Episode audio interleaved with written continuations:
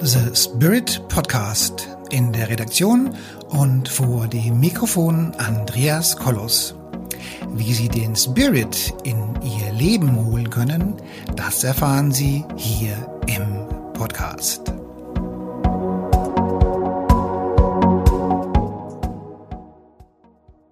Hallo meine lieben Zuschauerinnen und Zuschauer da draußen ähm, an den Endgeräten. Ich höre was, was du nicht sagst. So oder so ähnlich ist die Überschrift unseres jetzigen Beitrages. Und dazu konnte ich den Klaus gewinnen, den Klaus Offermann aus Köln. Das erste, was ich mir immer denke, wenn ich höre, er kommt aus Köln, denke ich an Kölsch. Lieber Klaus, denkst du auch an Kölsch, wenn du an Köln denkst oder woran denkst du? Also als Kölsche Jung denkt man natürlich nicht nur an Kölsch, wir denken an den Dom, wir denken an Karneval, wir denken daran, dass die Kölner dafür bekannt sind, dass sie Menschen ganz, ganz schnell ins Herz schließen und auch in diesem Sinn mit einer Kölchen äh, Genügsamkeit, aber auch Vertrautheit Menschen aller Nationen immer herzlich willkommen heißen. Und dennoch muss ich sagen, ich denke an Kölsch. Ich muss dazu sagen, dass vor in einem früheren Leben ich da bei, bei der Bundeswehr war, also in, in, in Nörvenich oder Kerpen, kennst du vielleicht, das ist mhm. hier so. Und äh, insofern habe ich schon ein bisschen eine Beziehung zu Köln. Ich kenne aber auch Köln äh, aus den Zeiten, wo du verkehrsmäßig im totalen Megagau stecken geblieben bist. also denke ich, dann denke ich mal lieber an Kölsch, an einen Megastaus.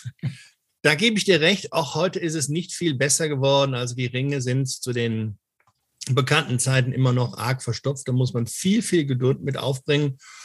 Aber wie gesagt, auch da kämpft die Stadt Köln wie viele andere Kommunen ja schon seit Jahren, ähm, dass da was gegen getan wird mit Brückensanierungen, mit Umgehungsstraßen.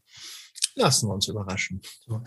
Und der Titel ist ja mega spannend. Mhm. Ich meine, auf der einen Seite würde ich sagen, ich sehe auch irgendwas, was du nicht sagst, aber nein, du sagst, du hörst irgendwas, mhm. was du nicht sagst. Ja. Stell dich doch mal ein bisschen vor, wir haben es gehört, dass du auch Köln magst und auch Kölschbier magst. Und äh, wer bist du denn? Und ähm, stell dich ein bisschen vor. Ich bin seit 28 Jahren Trainer und Coach für Führungskräfte. Zu meinen Themen gehören die Kommunikation, das Thema Führung und Zusammenarbeit, aber eben auch das Thema Konflikte lösen und was kann ich tun, damit Konflikte gar nicht erst entstehen. Darüber hinaus habe ich seit dreieinhalb Jahren im Kölner Umfeld eine therapeutische Praxis und da habe ich mich spezialisiert auf die Themen Burnout, Mobbing, Depression, Angst und Einsamkeit. Mhm. Einsamkeit, okay. Zu Zeiten von Corona war das ja wohl auch echt ein Thema gell, mit der Einsamkeit. Ich gehe noch einen Schritt weiter. Laut Statika haben zehn Menschen, die draußen rumlaufen, davon haben acht ein Problem mit Einsamkeit. Wow. Und das wird sehr, sehr oft unterschätzt, weil ich bin nicht nur einsam, weil ich mich vielleicht zurückziehe und keinen um mich herum haben möchte. Es gibt Einsamkeit mitten unter Menschen. Ich kann in der Beziehung einsam sein. Ich kann im Job einsam sein. Ich kann im Privatleben einsam sein. Ich kann mich einsam fühlen. Und dabei unterscheide ich nochmal sich in dem Thema sich zurückziehen, weil mir einfach alles zu viel geworden ist. Oder auch das Zurückdrängen. Ja, mhm. bestes Beispiel nehme ich jetzt mal, die Kollegen gehen Mittagessen, aber mich fragt keiner, ob ich gerne mitgehe. Jeder kennt dieses, kennt dieses aus, aus, seiner, aus seiner Kindheit, wo beim Sport irgendwelche Mannschaften verteilt werden und immer einer übrig bleibt. Ja, den dann keiner so wirklich haben möchte. Ja, genau, genau. Was machen wir mit dem? Ja, den nehmen wir als Schiedsrichter. Ja, ich kenne das. Also, es ist bemerkenswert, wie viele Menschen das immer noch wieder auch in meinen Coachings so von sich geben. Ich bin immer übrig geblieben beim Völkerball. Mich wollte immer keiner haben. Und und Andreas, da haben wir auch schon die Verbindung zwischen Angst und Einsamkeit. Dann da gibt es die Verlustangst, die Angst, nicht dazuzugehören, die Angst, nicht wahrgenommen zu werden, die Angst, nicht wertgeschätzt zu werden und, und, und, und. Also Angst und Einsamkeit sind wie so Puzzleteile, die sich verbinden. Und interessanterweise steht die Einsamkeit entweder am Ende oder sogar am Anfang jedes Prozesses, der mit Mobbing, mit Burnout und auch mit sich zurückziehen wollen in einer direkten Verbindung steht. Mhm. Ja. Und wir lachen da gerade so drüber, aber das ist ja teilweise schon echt, echt herzergreifend, was man mhm. da Menschen noch wehtun kann mit. Gell? Ja, auch das hat, und dazu werden wir sicherlich gleich noch kommen, ganz, ganz viel mit falschen oder verfälschten Glaubenssätzen zu tun. Und dieses Credo von, von früher, kann ich das wirklich und sollte ich mir das zutrauen? Bin ich der oder die Richtige dafür? Und ist das überhaupt ein Thema, was ich spielen soll? Sind genau die Themen, die dann auch in der Kommunikation, in der Wertschätzung und in der Wahrnehmung auf einmal wieder ganz, ganz wichtig werden. Nun haben wir hast du so viele Themen in dem, was du so tust, aber wir haben uns ja heute auch mit dem Ich höre ich höre irgendwas, was ja. du nicht riechst, oder wie war das nochmal? Ich höre was, was du nicht sagst. Dabei so, ja, genau, sowas.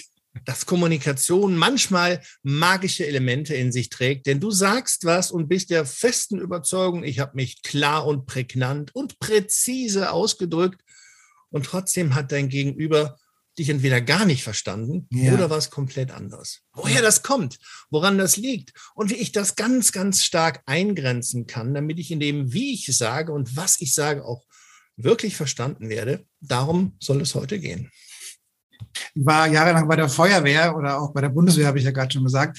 Und da ist es ja so, wenn man einen Befehl bekommt oder eine Anweisung bekommt, dann soll man die wiederholen. Ja, mhm. also, also was Bundeswehr und Feuerwehr so alles so macht, ganz so blöd ist das immer nicht. Ja, also du sollst es dann mit deinen eigenen Worten wiederholen. Und jeder, der im Bereich der Personalführung tätig ist, der weiß, der kennt dieses Problem ja auch mit dem nicht verstanden werden. Und ich weiß, dass ich in meiner Personalführung auch gerne eine Anweisung gebe oder eine mhm. Aufklärung mache und dann sage, so, und jetzt, lieber Mitarbeiter, bitte das, was ich gerade gesagt habe, mal mit den eigenen Worten wiederholen. Also damit bist du schon ganz, ganz weit vorne, weil das auch einer der Kriterien dafür ist, um einfach mal zu überprüfen, was wurde verstanden, wie wurde es verstanden ja. und ist die Aussage so gut, dass derjenige was damit anfangen kann. Also weiß die Person jetzt genau, was ich von ihm oder von ihr ja. erwarte. Ja, ja, also das ist schon, und es ist schon erschreckend, wenn man dann von den Mitarbeitern mit eigenen Worten ähm, berichtet bekommt, was der glaubt, was man wirklich gesagt hat. Ja. ja. Da bleibt oftmals nicht mehr so viel übrig. Ja. ja. Aber diskutier doch mal mit zehn Leuten über das Thema Liebe. Dann hat jeder mit dem Wort Liebe eine andere Empfindung und etwas Persönliches, was er damit verbindet.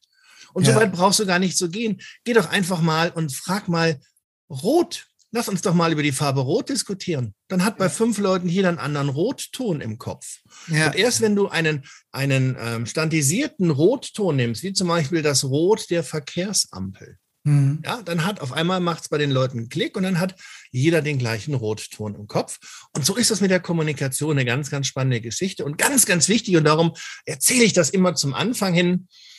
Ähm, Kommunikation ist in erster Linie ein Austausch von Gefühl und mhm. erst dann von Informationen. Mhm. Das heißt, wenn du jemanden nicht magst, wenn er dir unsympathisch ist, dann hast du überhaupt keine Lust, mich mit dem zu unterhalten oder ihm oder ihr überhaupt nur zuzuhören. Mhm. Und bei Zuhören mache ich nochmal einen Unterschied zwischen Zuhören und Hinhören. Sich einen Raum geben und einfach nur drauf losplaudern. Also mhm. ganz, ganz spannende Unterschiede. Mhm. Also ganz konkret habe ich gerade da mal mit einem meiner Nachbarn so ein bisschen eine äh, Meinungsverschiedenheit, was eine gewisse Parksituation mhm. äh, mhm. betrifft. Und jetzt gebe ich tatsächlich meine, meine, meine Meinung schriftlich ab, damit e-, eben keine Missverständnisse äh, da sind, was ich wirklich sagen will. Ja, weil die Leute hören nur das raus, was sie, wenn du mit den Leuten redest, dann mhm die selektive Wahrnehmung wird nur das raushören, was jeder raushören möchte. Ja. ja? Und insofern ist es in dem Fall ähm, meiner Meinung nach etwas geschickter, es eben schriftlich zu machen, mhm. weil da kann es ja auch jeder zehnmal nachlesen. Da steht es halt nur mal in Worten, was ich damit meinen möchte. Ja. Aber die selektive Wahrnehmung, das ist schon eine ganz, ganz bemerkenswerte Geschichte, die, die eben auch jeder einfach mit sich mittragen sollte. Ne? Selektive Wahrnehmung, super Stichwort. Ich sage immer, wir tragen alle eine Kamera. Und in dieser Kamera sind Linsen verbaut. Und diese Linsen entscheiden, was wir durchlassen, was wir sichtbar sehen, was wir wahrnehmen und wie wir natürlich auch unsere Umwelt gestalten. Und diese Linsen, die werden ganz konkret durch ähm, eigene Erlebnisse, durch Erfahrungen, durch Erziehung, aber natürlich auch durch, durch das, was wir so am Lauf des Lebens ähm, in uns tragen, in uns entwickeln. Da werden diese Linsen gebildet. Ja. Und darum, wenn ich das weiß, dann bin ich auch in der Lage, diese Linse anzupassen. Ja, also ich sage mal, von dem, von dem Nahbereich in den Fernbereich zu schalten, dass ich sozusagen mein Wahrnehmungsfeld erweitere, indem ich auf einmal auf andere Sachen arte, indem ich auf, du kennst das vielleicht, wenn du dir ein neues Auto kaufst. Mhm. Ja, du kaufst dir eine bestimmte Marke und nachdem du sie dann ausgewählt hast, fällt dir auf einmal auf, wie viele Autos dieser Marke in deiner direkten Nachbarschaft vorhanden sind, ja. was dir früher gar nicht aufgefallen ist. Ja, oder wenn du Schwangere fragst. Ja, wollte ich gerade sagen. Ja. ja, wenn du Schwangere fragst, wie viel auf einmal sie merken, wie viele in ihrem Umfeld, Bekannten, Freundes, Verwandtenkreis dann auf einmal noch nicht nur über Schwangerschaft reden, sondern auch selber. Nur noch Schwangere. Ja, also daran siehst du, dieser Filter, und das ist ganz wichtiger Impuls. Ja. Den Filter kann ich anpassen. Den Filter kann ich schärfen. Den Filter kann ich verändern. Und den Filter kann ich ab und an, und das ist auch die Empfehlung für heute, wechsel doch mal ab und an deine Filter. Ja.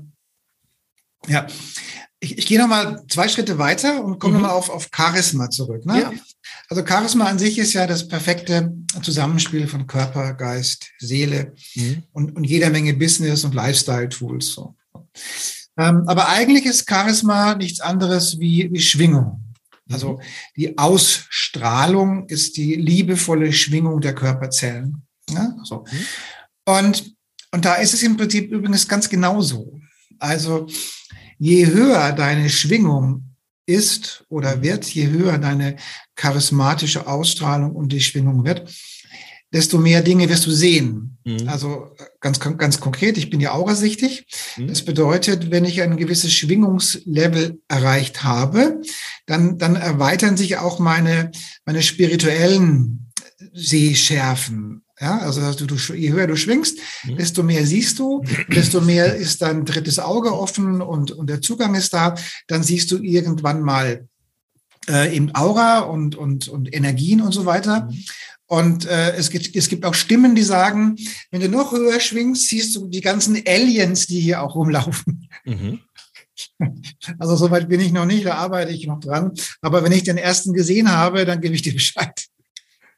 Also ich hoffe darauf, dass du mir Bescheid gibst, denn da selbst die Wissenschaftler sind sich ja nicht einig, wie viele Welten es gibt. Ich habe vor kurzem noch einen Bericht gelesen über die ähm, Parallelwelten-Ideen von einigen Wissenschaftlern, die sagen, wir reden, denken und handeln in drei Dimensionen. Wenn es noch eine vierte Dimension gäbe, äh, die wissenschaftlich erwiesen ist, die würden wir ja gar nicht mitbekommen. Aber in der es natürlich ganz, ganz viele parallele Sachen geben. Aber ich glaube, das wird für heute ein bisschen unseren Rahmen schwenken. Ja, das ist, da, da denken Sie jetzt, was, was, erzählen die da? Aber gut, ähm, Storytelling, dass ich immer wieder sagen, mhm. gehört irgendwo auch dazu und macht das, was man so sagen möchte, auch kurzweilig. Also insofern ähm, ja, geh mal wieder zurück zum, zu dem, ich höre was, was du nicht hörst. Übrigens, ganz kurz noch eins, beim Geruch ist es übrigens das Gleiche.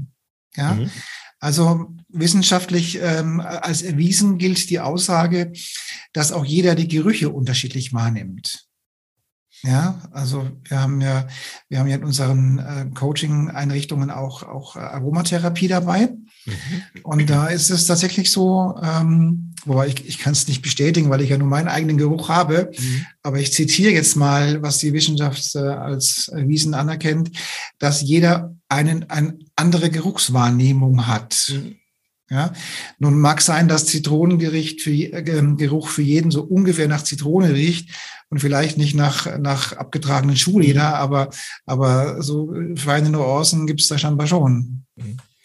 Also ich selber arbeite in der Praxis im Übrigen auch mit Düften und mit Duftölen. Und zwar lege ich da sehr viel Wert auf eine ganz, ganz hohe Qualität. Ich möchte also da keine künstlichen Stoffe drin haben, sondern wirklich nur Natur pur.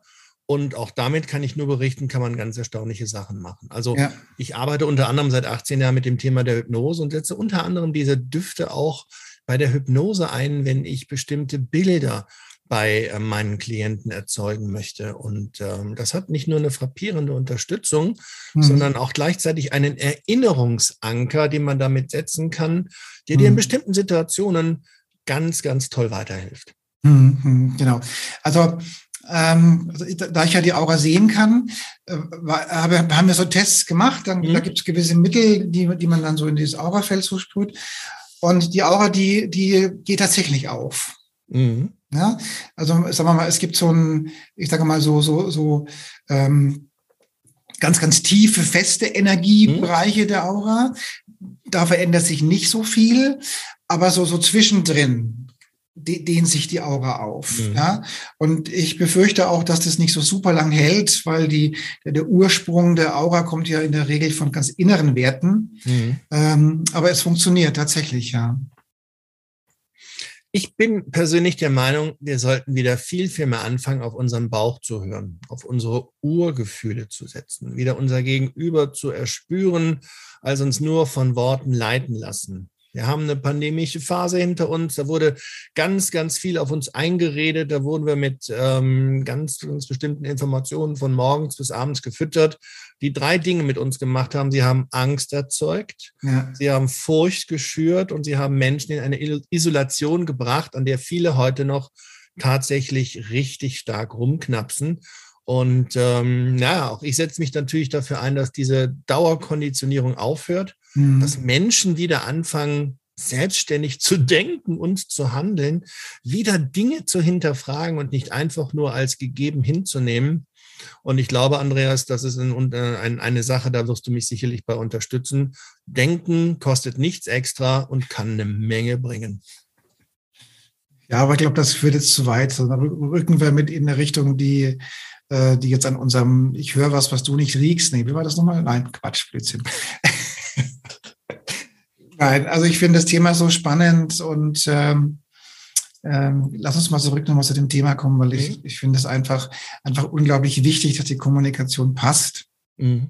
Ja, und da können viele Missverständnisse einfach ähm, im Vorfeld deaktiviert werden, weil die selektive Wahrnehmung ist schon auch ein Problem, das muss man schon sagen. Ja, und ja. wenn jemand äh, selbst immer nur das Böse und das Schlechte sieht und depressiv ist und überhaupt und überall, überall laufen alles Böse aus der Opferenergie raus, dann ist mhm. die Selektivwahrnehmung schon so programmiert, dass das auch ähm, immer wieder zu Konflikten führt, ja. Ja, und das Thema, es gibt ja auch die sogenannte Gefangenschaft im Jammertal in der Psychologie, dass sich Menschen in ihrer Jammerschaft wohlfühlen. Mhm. Und ich weiß nicht, du hast bestimmt schon mal gehört, den, diesen, diesen Vergleich vom sekundären Krankheitsgewinn. Ja, wenn ich jammere, dann komme ich in die Aufmerksamkeit, dann werde ja, genau. ich wahrgenommen, dann kümmert man sich um mich jo. und dann stehe ich auch mal wieder im Mittelpunkt. Ja. Es ist vielen Menschen manchmal auch schwer, aus diesem Jammertal wieder rauszukommen. Besonders dann, wenn sie von Menschen umgeben sind, die am liebsten alle mitjammern. Ja, ja. Das ist jetzt mein Hund. Ich muss den gleich mal raustun, wenn ich, äh, wenn er noch ein bisschen weiter bellt. Aber so, jetzt geht's, geht's ja noch. Hm? Ja. ja. der spürt, ähm, dass wir ein wichtiges Thema haben, Andreas. Wie bitte? Der spürt, dass wir ein wichtiges Thema haben. Ja, oder sieht draußen die Katze rumlaufen. Oder das. Wenn das wichtiger ist, dann ist das eben vom Hundeleben aus anders einzuschätzen. Aber auch da haben wir wieder das Thema selektive Wahrnehmung. Ja, aber ich meine, da muss man nochmal drauf eingehen. Also es, ich sage mal, es gibt ja dieses Helferthema. Ne? Da sage ich mhm. immer so, also helfe ich, also bin ich. Ne? Das mhm. ist das, ich leite jetzt mal ab, was du gerade gesagt hast. So. Mhm. Helfe ich, also bin ich, ist dieses Ding, ich helfe mehr, als mir eigentlich gut tut, mhm. um ähm, Anerkennung und Liebe zu bekommen. Das ist so, Helfersymptom haben wir, kennen wir alle so. Und, und das mit dem, bin ich krank, bekomme ich Aufmerksamkeit, bekomme ich Liebe, ähm, ist anders gelagert, aber vom Prinzip geht es auch da wieder um die Aufmerksamkeit und um die Liebe, allerdings nur viel anstrengender.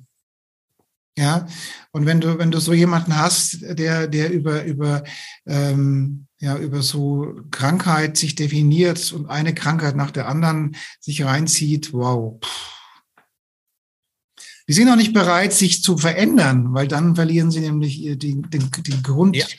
die Grundelixier ja. ihres Lebens. Also die ja. werden niemals ins Coaching gehen, weil sie dann Angst haben, dass sie das Ding dann verlieren. Das ist noch schlimmer, ja.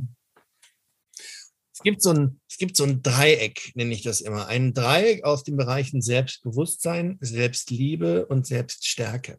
Mhm. Will ich, wenn ich mich selbst nicht liebe, ein Bewusstsein aufbauen, mit dem ich andere überzeugen und mitreißen kann? Mhm. Ja? Was braucht es, um dich davon zu überzeugen, dass den Weg, den ich dir vorschlage, einfach gut ist. Da ist Charisma sicherlich ein ganz, ganz wichtiger Anker, aber auch Charisma wird ja gespeist durch diese Form von Selbstbewusstsein, Selbstliebe und eben halt auch Selbststärke. Mhm. Darum hast du charismatische Menschen, die einfach etwas ausstrahlen, die mhm. dieses Selbst Bewusstsein irgendwo mit jeder Phase ihres Körpers auch leben. Und wenn die was sagen, das nimmst du denen ab, das glaubst du denen, weil die haben so eine Form von, nennen wir es mal, empathischer Energie, vielleicht auch quantenphysikalisch eine ganz andere Form der Aura-Ausstrahlung, dass du gar nicht in Zweifel ziehst, dass der oder diejenige das sagt, dass das hundertprozentig stimmt. Ist die Glaubwürdigkeit, genau, ja. Ja, genau. Und die wird gespeist durch Faktoren. Ja. Zu diesen Faktoren zählt, wie gesagt, einmal die Form der selektiven Wahrnehmung, die wiederum gespeist wird durch Erziehung, Erfahrung und Konditionierung von außen. Gleichzeitig aber eben auch diese Form von, wie bewusst bist du, wie liebevoll gehst du mit dir um, mhm. was nimmst du an dir wahr und wie raus kannst du auf dieser Form der Selbststärke und der Selbstliebe daraus auch dein Selbstbewusstsein wirklich nachhaltig entwickeln. Das stimmt, ja. ja.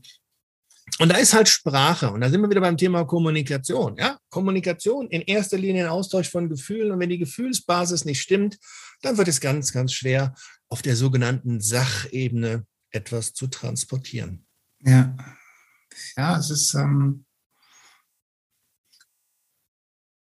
sagen wir mal so, der, der, ganz normale Mensch, der macht sich darüber auch so wenig Gedanken. Ja, das ist, äh, ja.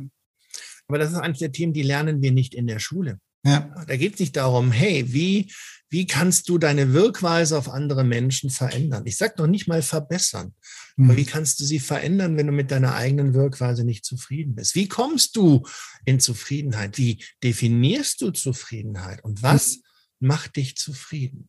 Mhm. Ja, ja. Spannendes Thema. Aber wenn ich dann nochmal den Bogen spanne, warum wir manchmal einfach nicht verstanden werden, egal wie, wie, wie stark wir uns darum bemühen, das hängt damit zusammen, dass jede Aussage, die ich tätige, jeder einzelne Satz aus vier Botschaften besteht, vier mhm. Stück. Da habe ich nach Schulz von Thun die Sachebene, mhm. Beziehungsebene, mhm. die Appellfunktion und die Selbstoffenbarung. Mhm. In, in seinem Buch Miteinander reden hat er so ein schönes Beispiel. Mann und Frau sitzen im Auto, Frau fährt. Der Mann sagt ganz beiläufig, die Ampel ist grün. Und die Frau reagiert emotional und schreit ihn an und sagt, fährst du oder fahr ich? Und da sieht man einfach, wie ein ganz einfacher Satz, den ich ja. vielleicht ganz unbefangen von mir gebe, bei dem anderen eine Trägerwirkung hat, der ich mir gar nicht bewusst bin. Ja. Also die Sachebene ist bei beiden, die Ampel ist grün. Richtig, ja. ja? Aber ich habe als, als Empfänger empfangen, fahr schneller, du bist zu langsam, das schaffst du nie, wenn du so weiterfährst. Und dadurch fühle ich mich persönlich betroffen. Ja. ja. Und diese Wirkweise, zu wissen, dass jede Aussage, jeder Satz, den ich von mir gebe, diese vier Botschaften in sich trägt. Nehmen wir ein mhm. anderes Beispiel. Vater kommt zum Zimmer seines Sohnes und da sieht es aus, total unaufgeräumt. Der Sohn ist am Spielen. Und die Sachebene des Vaters sagt, bitte räum auf. Mhm. Und der Sohn antwortet, das ist mein Zimmer, hier hast du gar nichts zu kamellen. Typisches Beispiel. Auch da haben wir wieder vier Ebenen. Lass uns die mal, lass uns die mal analysieren. Der Vater sagt, bitte räum auf, Sachebene. Beziehungsebene, du findest doch nichts wieder und das macht doch keinen guten Eindruck. Mhm. Appellfunktion ist, wenn du nicht lernst aufzuräumen, dann wirst du es im Leben schwer haben. Und die Selbstoffenbarung dabei ist, ich musste auch lernen aufzuräumen und es hat mir gut getan. Mhm. Jetzt gucken wir uns mal die vier Ebenen beim Sohn an, die vier möglichen Ebenen. Also mhm. auch hier ist die Sachebene, räum dein Zimmer auf. Die Beziehungsebene, die sagt, ich möchte, dass du dein Zimmer aufräumst und bei mir kommt der Widerstand hoch, hey, das ist mein Zimmer, hier kann ich tun und lassen, was ich will, Hauptsache ich finde es wieder. Hm. Die Appellfunktion, die gleichzeitig in den Widerstand geht und sagt, ich möchte nicht, dass du auch noch mein Zimmer kontrollierst. Es reicht schon, dass wir uns dauernd über mein Taschengeld unterhalten. Und die Selbstoffenbarung, die sagst, das ist mein Zimmer, das ist mein Reich, hier fühle ich mich sicher und ich möchte hier nicht, dass von außen eine Veränderung sozusagen über meinen Kopf hinweg eingeführt wird.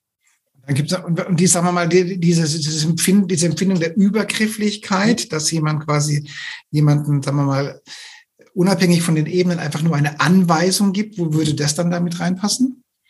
Wenn ich eine Anweisung gebe, zum Beispiel, wir treffen uns morgen um 8 Uhr. Hm haben wir die Sachebene, ich treffe uns morgen um 8 Uhr. Die mhm. Beziehungsebene, die sagt, boah, warum denn 8 Uhr? Warum denn nicht 9 Uhr? Jetzt muss ich um 6 Uhr aufstehen, damit ich um 8 Uhr vor Ort bin.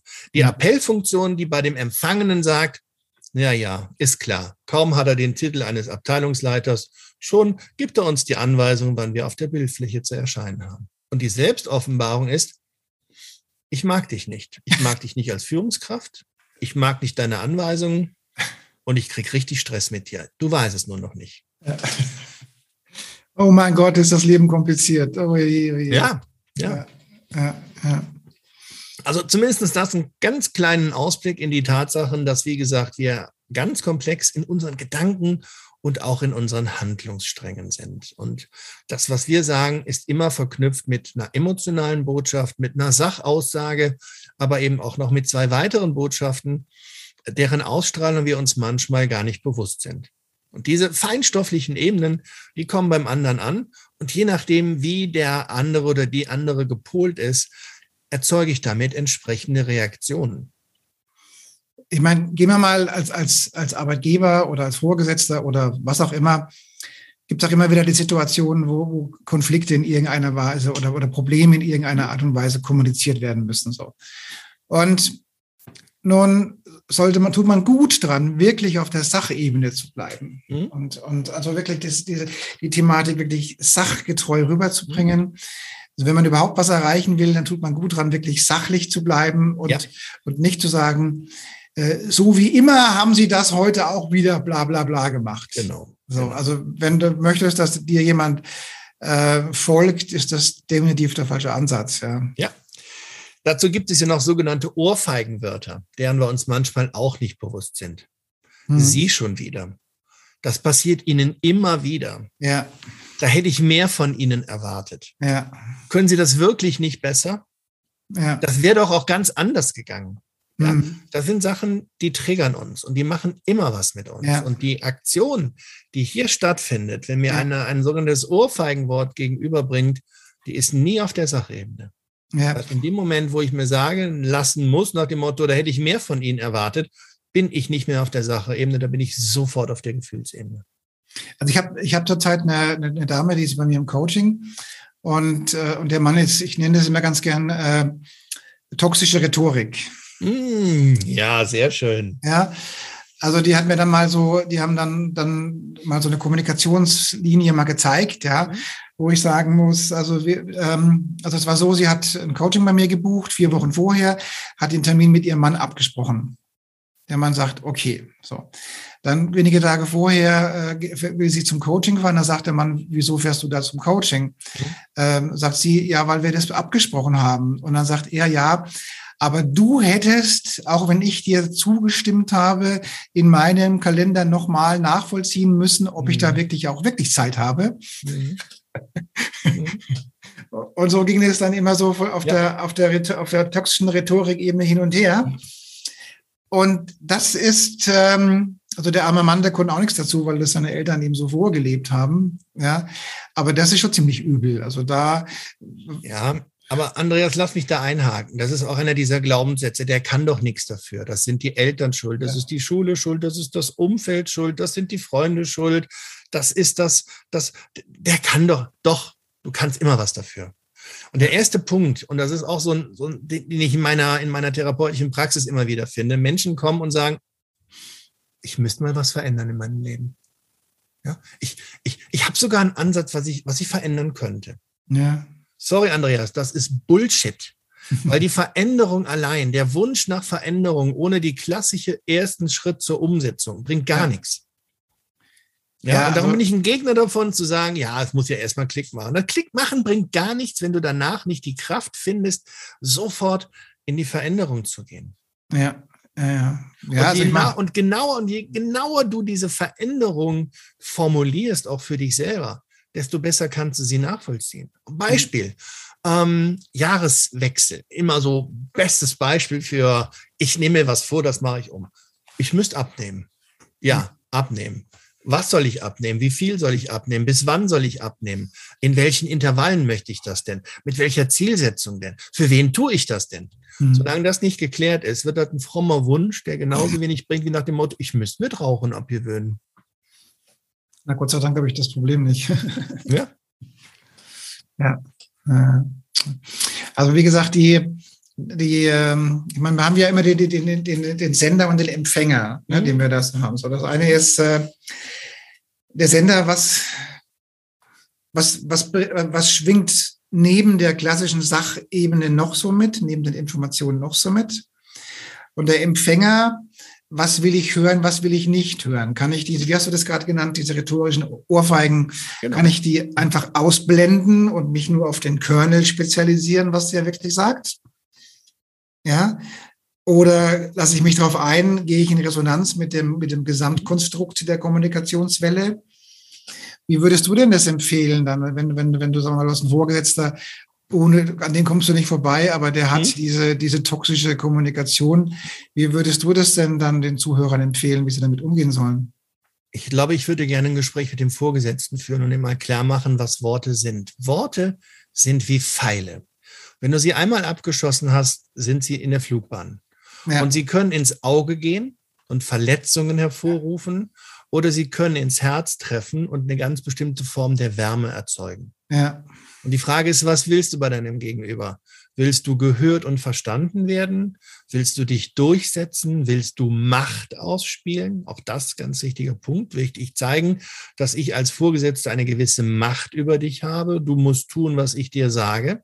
Mhm. Oder ist es der Wunsch des Miteinanders, des Verstandenwerdens, des mhm. Verstandenwerdens auf einer Basis, die natürlich irgendwas mit einem Vorgesetzten zu tun hat, die sich aber nicht in den Ebenen bewegen darf, sondern die gerne auf Augenhöhe gehen kann. Ja, mhm. Ich kann Vorgesetzten auf Augenhöhe mich mit dir unterhalten und bin immer noch dein Vorgesetzter. Deswegen mhm. respektierst du mich immer noch, mhm. aber du findest mich vielleicht toll, weil ich deine Ebene anspreche und nicht über dich hinweggleite. Und jetzt gehen wir mal davon aus, dass, ähm, dass der Gesprächspartner nicht so super einsichtig ist oder überhaupt kein Gespräch sucht. Wie mhm. geht dann der, der, äh, der Geohrfeigte mhm. damit um? Ich empfehle in dem Fall ganz klar die Ansprache, die sogenannte Spiegelung. Spiegel wieder, was du gerade empfindest. Vielleicht mhm. meint es dein Gegenüber gar nicht so böse, wie du es empfunden hast. Mhm. Aber wenn du es ihm nicht widerspiegelst, dann nimmst du ihm oder ihr auch die Chance, es zu korrigieren. Mhm. Also Andreas, wenn du mir was sagst, was ich nicht in Ordnung finde und ich es dir nicht kommuniziere, sag Andreas, du hast mich gerade verletzt. Ich weiß nicht, ob du es bewusst gemacht hast oder ob es einfach passiert ist, aber ich fühle mich verletzt. Ich fühle mich nicht respektvoll behandelt. Ich fühle mich nicht wirklich wahrgenommen.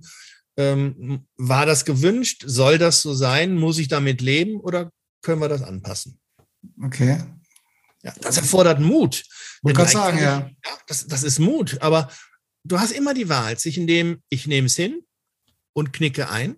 Und einknicken meine ich, du knickst mit deiner Hand. Ja, so schon so, ne? Ja, du, du fängst an, ziehst ja. die Schultern nach vorne, der Kopf geht nach unten, du versuchst dich so zu verstecken, machst dich kleiner als du bist. Ja. Oder aber du gehst in die umgekehrte Haltung, du lässt die ja. Schultern zwar sinken, ziehst sie aber nach vorne, gehst in die aufrechte Position, ja, dass du wirklich ein breites Kreuz zeigst und kommunizierst auf einer Augenhöhe, die, und da ist jetzt der Punkt, nicht aus der Emotion gespeist wird, also das will ich aber jetzt mal von mir geben, so geht's nicht, sondern tatsächlich zu sagen, ich empfinde gerade was und ich würde das gerne widerspiegeln, damit Sie wissen, was ich empfinde, damit Sie damit umgehen können, ob es gewollt ist, ob es ein Versehen ist, ob es eine ja. Taktik ist, ob es eine Strategie ist, hm, oder mit Verlaub, ob Sie einfach ein Drecksack sind.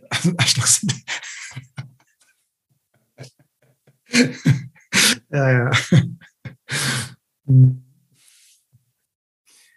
Ja, also so ein bisschen rhetorisch sollte man schon geschult sein, damit man also auch so durchs Leben so durchkommt, ja.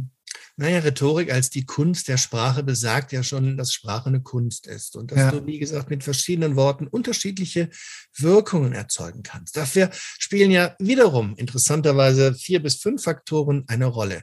Die Stimmhöhe, mhm. die Stimmstärke, die Modulation, und die Art und Weise, wie du die Worte wählst. Das Ganze ist ein, ist wie ein Orchester. Mhm. Da hast du ja nicht nur das einzige Instrument, da gibt es auch die Solo-Momente, wo das einzelne Instrument nach vorne kommt, aber normalerweise hast du ja in der Musik die Summe aller Instrumente, die in der Harmonie dich etwas mit dir auslösen. Ja? Musik als eine Form der emotionalen Verstärkung ist ja, ist ja gang und gäbe. Und genau wie in der Musik, wo nicht nur das einzelne Instrument, sondern die Vielzahl der Instrumente, die Vielzahl dessen, was du an Wirkmitteln einsetzen kannst, eine Rolle spielt, ist das in der Sprache, ist das in unserer Kommunikation genau das Gleiche. Mhm. Und da habe ich eine tolle Botschaft für alle, die dies interessiert. Das kannst du lernen.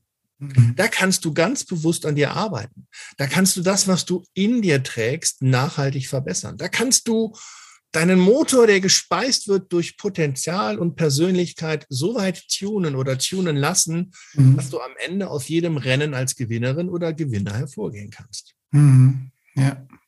Ja, ja.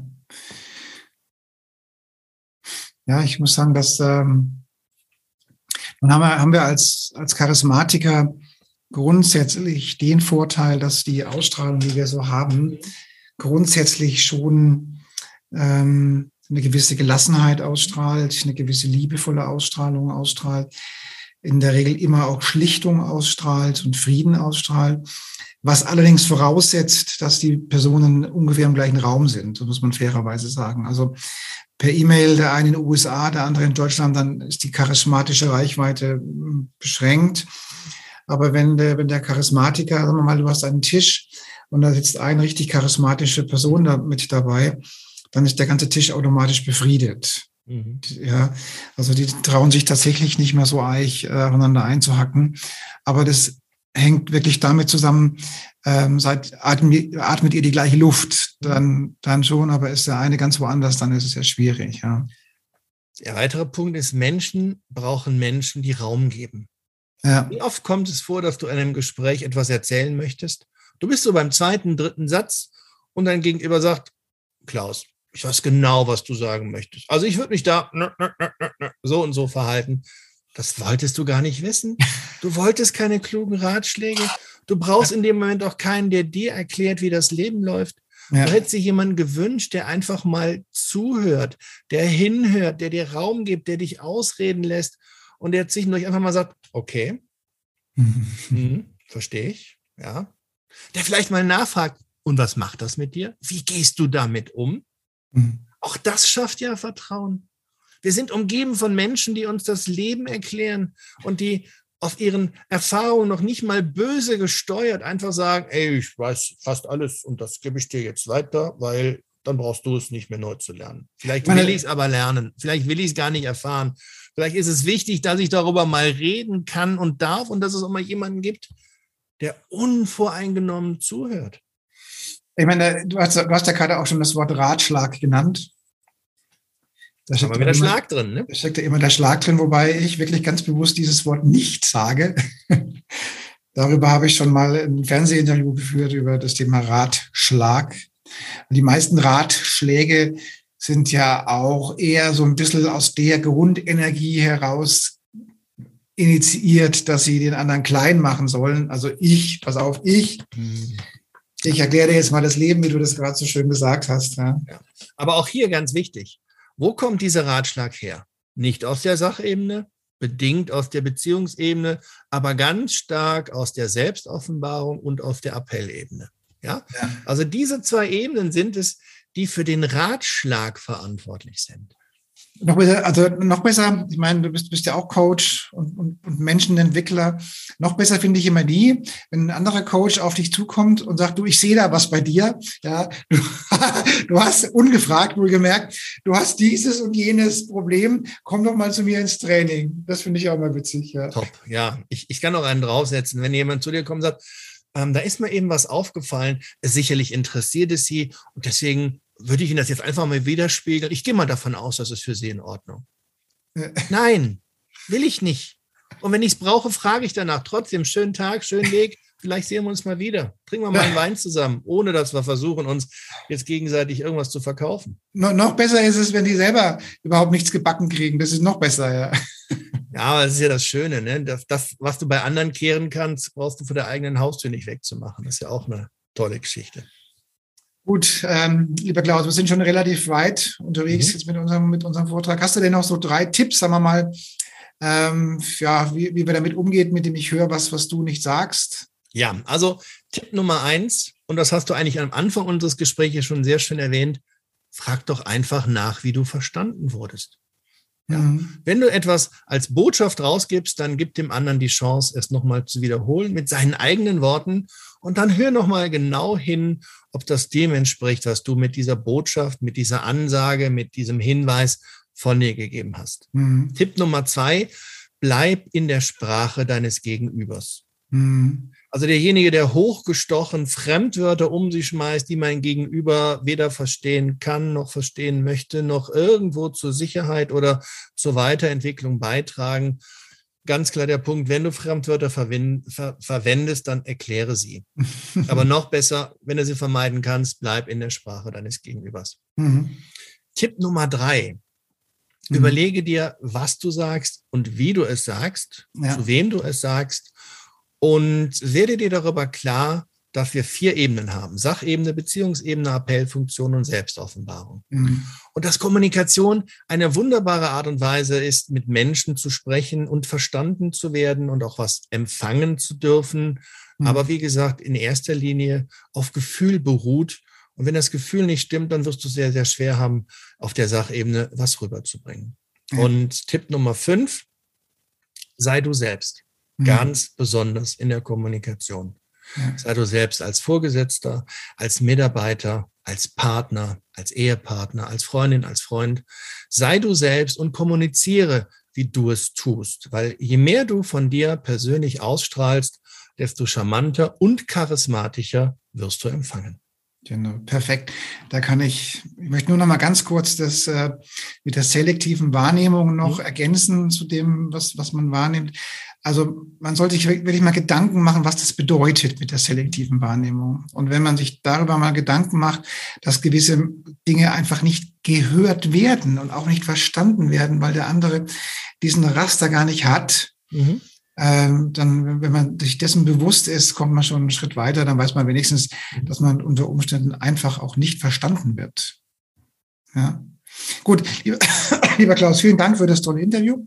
Sehr gerne. Vielen Dank, dass ich die Einladung von dir bekommen habe und auch äh, mit, mit meinen Möglichkeiten an diesem hervorragenden Charisma-Kongress, den du ja veranstaltest, teilhaben kann.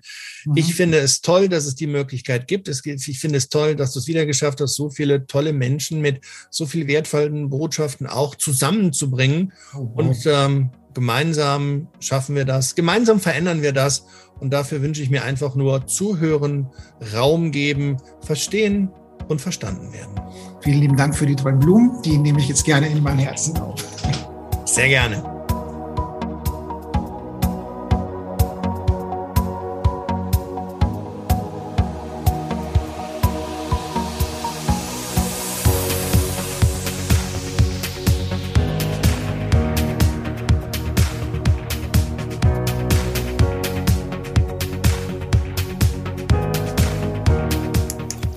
Liebe Zuhörerinnen und liebe Zuhörer da draußen an den Endgeräten, ich hoffe, Ihnen hat der Beitrag gut gefallen und wir würden uns freuen, wenn Sie unseren Podcast abonnieren würden.